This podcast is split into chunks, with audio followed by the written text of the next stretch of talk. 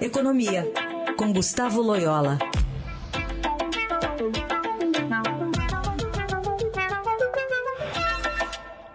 Oi, Loyola, bom dia.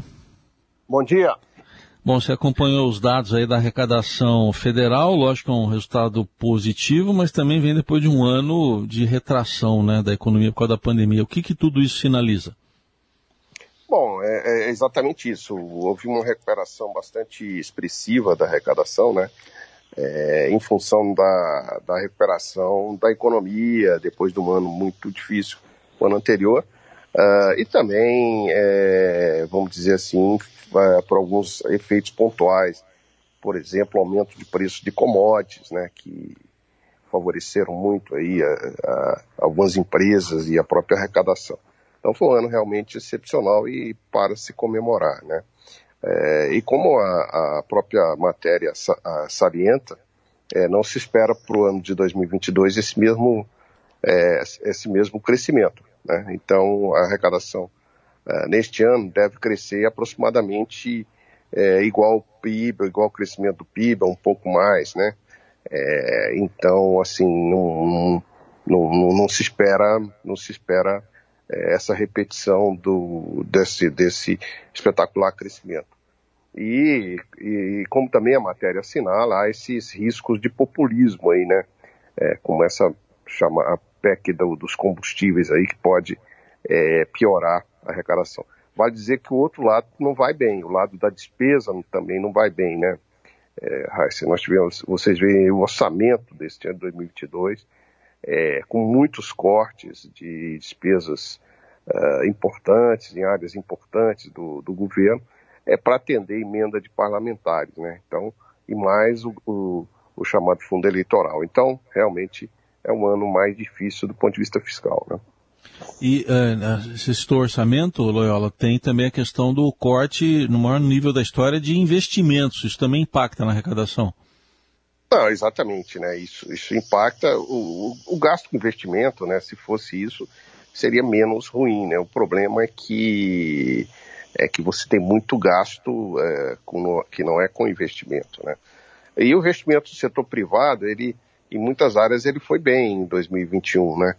Ele houve uma recuperação e é, houve um avanço grande nas concessões aí de, é, de por exemplo, aeroportos, é, portos, né?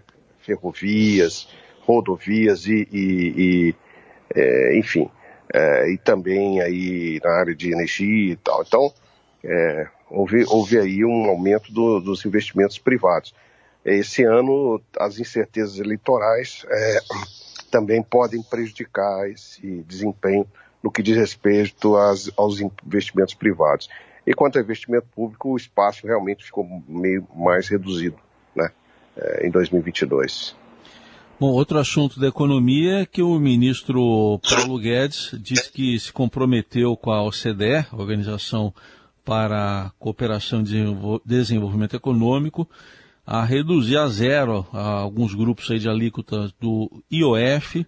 É um dos requisitos para o Brasil entrar na, na OCDE, nesse clube aí dos mais ricos. Como é que você vê isso, porque, Loyola, essa possibilidade de se concretizar? É, eu acho que a entrada do, do Brasil na OCDE é, é um passo positivo, né? Ela não tem, assim, ela não é um, não é um tratado internacional, não, não, ela não gera benefícios diretos do ponto de vista de comércio, é, por exemplo, mas ela, é, é ela coloca o Brasil num clube, vamos dizer assim, de países que têm é, um comportamento na área de, de economia e, e de, de, gestão econômica, né, e de respeito ao investimento estrangeiro, né, que, é, vamos dizer, dá maior, maior confiança aos investidores, enfim, é, sinaliza aí um, uma economia mais aberta, né, e mais receptiva, vamos dizer assim, ao investimento, né. Então é um, é um, é um passo importante. E quanto à questão específica do IOF, é, é, evidentemente que ao lado negativo, que é a perda dessa, dessa arrecadação no contexto fiscal mais difícil. Mas é, o IOF, de fato, é um custo adicional sobre, o, principalmente, as operações cambiais, né?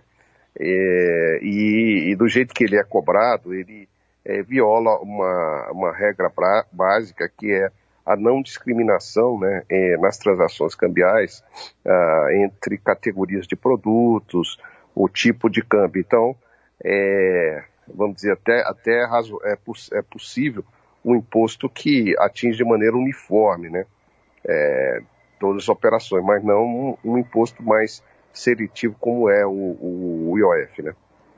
Aí está, o, o, Gustavo Loyola, que fala de economia às quartas-feiras aqui no Jornal Eldorado. Obrigado, até semana que vem. Até semana que vem.